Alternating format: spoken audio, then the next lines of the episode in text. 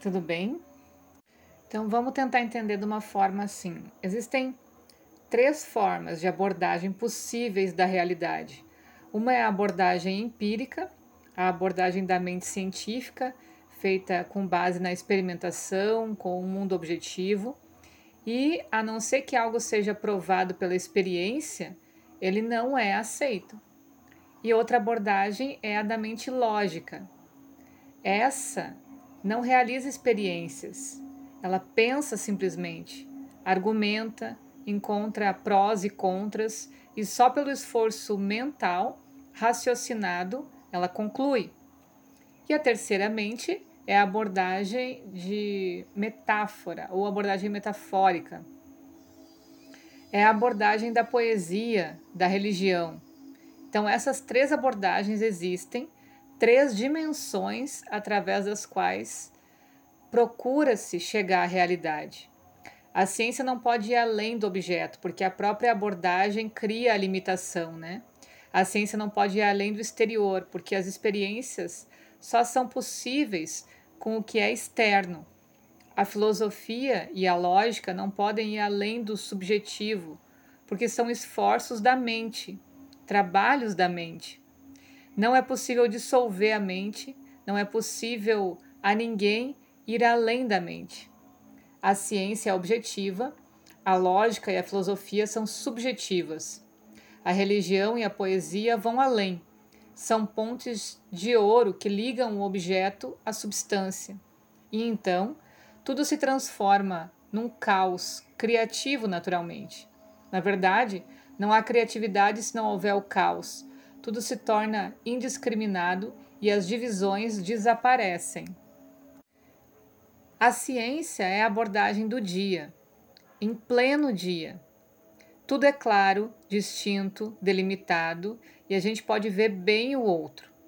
A lógica é a abordagem da noite, é o tatear no escuro apenas com a mente, sem qualquer apoio experimental, apenas usando o pensamento. A poesia e a religião são abordagens crepusculares, estão exatamente no meio. Então, de uma forma poética, né? Já não é dia, o brilho do meio-dia se foi, as coisas não aparecem tão distintas, tão claras, a noite ainda não veio, as trevas ainda não envolveram tudo. As trevas e o dia se encontram, há um brando acinzentado, nem branco nem preto. Fronteiras encontram-se e fundem-se. Tudo se torna indiscriminado, tudo é outro tudo. Essa é a abordagem metafórica.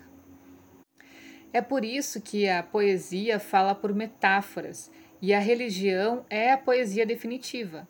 A religião fala por metáforas. E é muito bom que a gente tenha consciência que as metáforas não devem ser tomadas literalmente, senão elas vão perder o seu propósito. E isso se torna um problema, porque a religião fala por metáforas. Não pode falar de outra maneira, não há outra maneira. Então imagina, se eu estive num outro mundo onde eu vi flores que não existem nessa terra e aí eu chego para você para falar dessas flores, como que eu vou fazer? Eu terei que usar metáforas e símiles. Direi flores como rosas, mas não eram rosas. Quando eu digo tal como, significa que eu estou tentando ligar o meu conhecimento do outro mundo ao teu conhecimento desse mundo. Por isso que a gente usa metáforas. E esse é o propósito da metáfora. Não te agarres às palavras. Muitas pessoas acabam mergulhando fundo em águas escuras por causa disso, porque se agarram à metáfora. Por causa dessa linguagem metafórica, muitas pessoas se tornam simplesmente imaginativas.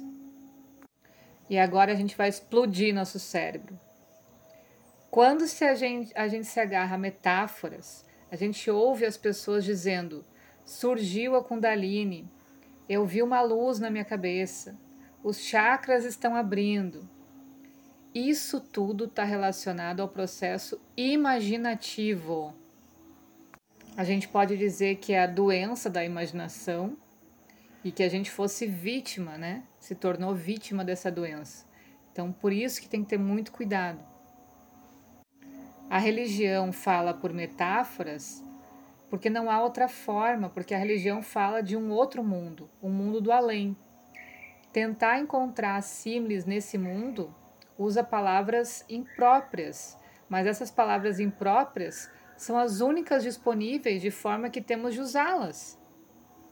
A gente até pode entender facilmente a poesia.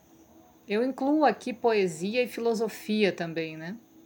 A religião é um pouco mais difícil, porque quando se trata de poesia, a gente já sabe que é a imaginação e não tem problema com isso. A gente pode entender facilmente a ciência porque a gente sabe que não é imaginação, que é um fato empírico. A gente pode entender facilmente a poesia, ver a beleza dela, porque a gente entende sobre imaginação. E o que a gente fará com a religião? A religião e a poesia é a poesia definitiva, porque não é imaginação. E não encontrarás poeta maior que o Buda. E os sábios de antigamente uh, falavam por metáforas, porque continuamente tentavam preencher o espaço que é criado pela ciência e pela filosofia.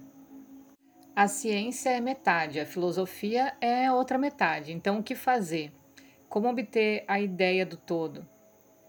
Se a gente mergulhar na filosofia, a gente pode acabar chegando ao que o Shankara chegou. Ele disse: o mundo é ilusório, não existe, apenas a consciência existe. Mas essa afirmação é demasiadamente unilateral.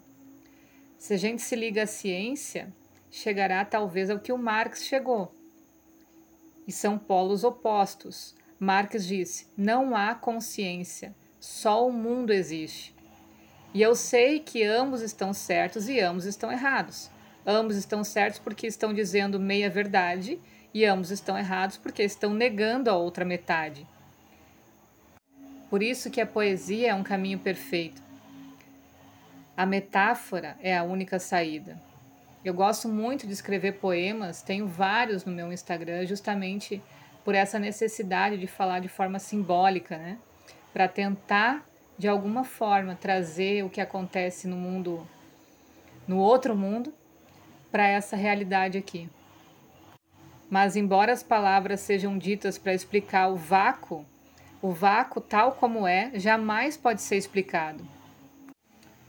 Então, quando não és, toda a existência vem ter contigo. Quando a gota desaparece, torna-se o oceano. Então, não se deixe iludir pela metáfora. Não te ponhas a imaginar uma luz interior, porque a mente pode imaginar qualquer coisa pessoas bonitas, imagens. Atrás de cada sentido há um centro imaginativo próprio. Na hipnose, a imaginação começa trabalhando com toda a sua capacidade e a razão adormecida desaparece completamente. A hipnose nada é senão o sono da razão, o sono daquela que duvida. Por isso, na hipnose, a imaginação funciona perfeitamente. Não há freio para ela, apenas aceleração. A gente segue para frente, para frente, sem encontrar o freio. A religião já precisa de confiança. A confiança pode fazer com que a faculdade de duvidar da mente adormeça, e é parecida com a hipnose. Se a gente confia em algum guru, a gente está como hipnotizado. Nessa hora, a imaginação funciona com capacidade total. E aí a gente está numa situação bem perigosa. Se a gente der oportunidade à imaginação, a gente poderá imaginar qualquer coisa. A Kundalini está chegando, os chakras estão se abrindo, e isso vai acontecer contigo. E são coisas até bonitas, mas não são verdadeiras. Então, quando confiares numa pessoa, mesmo confiando, deves ter consciência da imaginação. Confia, mas não te torne uma vítima da imaginação. O que quer que esteja sendo dito aqui é metafórico. E recorda sempre de que todas as experiências são imaginação. Todas as experiências, incondicionalmente, são imaginação, mas só o experimentador é a verdade. Ok? Um ótimo dia para todo mundo e até mais. Beijo!